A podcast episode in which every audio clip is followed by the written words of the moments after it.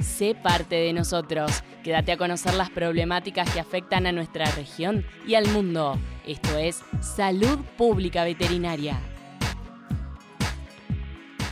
Muy buenos días a todos los oyentes, espero que estén pasando un hermoso día. Como saben, esta es una sección especial destinada a estudiantes de veterinaria para poder informar y transmitir información acerca de enfermedades de importancia en salud pública.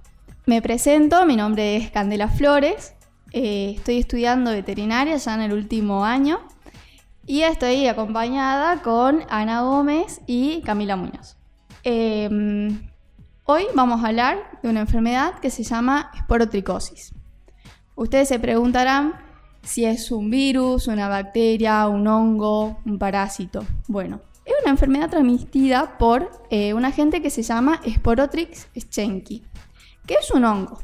Este hongo lo que hace en los humanos es producir una infección crónica en la piel, que vamos a poder notar como unas úlceras, nódulos, como unas pápulas elevadas en nuestra piel que, eh, que se pueden llegar a infectar. Es básicamente como una quemadura, pero no es una quemadura, es transmitida por un hongo. Ahora, este hongo se encuentra principalmente en suelos y plantas. Por eso las personas como jardineros o eh, agricultores son los principalmente afectados, ya que un rasguño con un rosal puede ser la vía de ingreso para este hongo. Pero no es la única manera. También pueden los animales llegar a transmitirla debido a que mm, en sus patitas puede encontrarse el hongo que se encuentra principalmente en el suelo, pero eh, va a quedar en sus patitas. Entonces, en los gatos principalmente, eh, estos pueden llegar a generar un rasguño y transmitir la enfermedad. Pero bueno, eso lo va a hablar ahora mi compañera Camila. Bueno, ahora vamos a detenernos y, explicar un poco de, una especie en importancia que es eh, la cepa brasiliensis. Esta especie es causal de una enfermedad zoonótica. Ustedes se van a preguntar qué es la palabra zoonótica. Bueno, básicamente es la transmisión de una enfermedad entre un animal al humano. La cepa brasiliensis se transmite principalmente gato a gato gato perro y de animales a humanos a través de una mordedura o rasguño de un gato infectado, aunque también se ha sugerido vías de infecciones respiratorias y conjuntivales. La esporotricosis humana causada por esta cepa generalmente se presenta como una infección cutánea, pero la enfermedad puede variar desde una reacción de hipersensibilidad leve o sea alérgica, hasta lesiones cutáneas o linfocutáneas fijas, y progresar a formas diseminadas graves que incluyen lesiones osteomusculares, pulmonares y neurológicas. Es particularmente virulento y se ha asociado a casos, graves de esporotricosis. La esporotricosis diseminada suele asociarse a condiciones como alcoholismo, diabetes, neoplasias e inmunocompromiso grave. Bueno, en los gatos la esporotricosis varía de una infección asintomática a una enfermedad sistémica diseminada mortal. Entonces ahora vamos a hablar un poco de cómo de las lesiones que vamos a encontrar en el gato. Con frecuencia aparecen en las extremidades distales, las bases de la cola o la cabeza.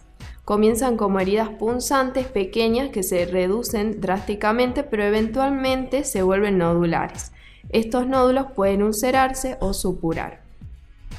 Bueno, ahora, eh, eh, Ana, coméntanos cómo eh, se presenta la esporotricosis en Argentina y en qué zonas principalmente. Bueno, primero vamos a decir que es una enfermedad muy extendida mundialmente, sobre todo en zonas tropicales y subtropicales. Y a pesar de ser un evento notificable en el Sistema Nacional de Vigilancia de la Salud, la esporotricosis en Argentina no es, de notificación obligatoria. Más allá de su relevancia clínica, eh, la prevalencia y la incidencia en Argentina son desconocidos Además de esto, se realizaron varios estudios entre 1984 y el 2017 sobre las cepas que encontramos principalmente en Argentina y se determinó que las principales son Sporotrix sensu stricto, Sporotrix brasiliensis y Sporotrix globosas.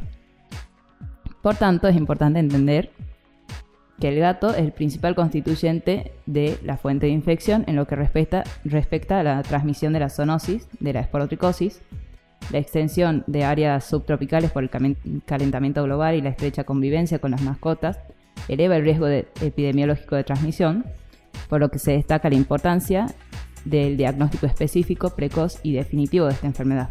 Algunas recomendaciones que es importante tener en cuenta es que los gatos deben estar dentro de las casas y no en las calles, nosotros como médicos veterinarios, al igual que los cuidadores de los animales, deben, deben tomar las precauciones, las precauciones necesarias al manipular los gatos, especialmente aquellos que parezcan enfermos o presenten lesiones sugestivas de esporotricosis. También debemos recordar que es importante ser cautelosos a la hora de acercarnos a los gatos desconocidos. Los veterinarios además debemos informar sobre a los propietarios de los animales enfermos eh, las medidas de precaución y de aislamiento y en caso de que un gato sea sospechoso, debemos de aislarlo y examinarlo para poder diagnosticar la enfermedad. Bueno, eso sería todo con respecto a esporotricosis. Muchas gracias por, escucharnos, por la atención. Y los invitamos a escuchar eh, la sección esta de salud pública que están emitiéndose toda la semana.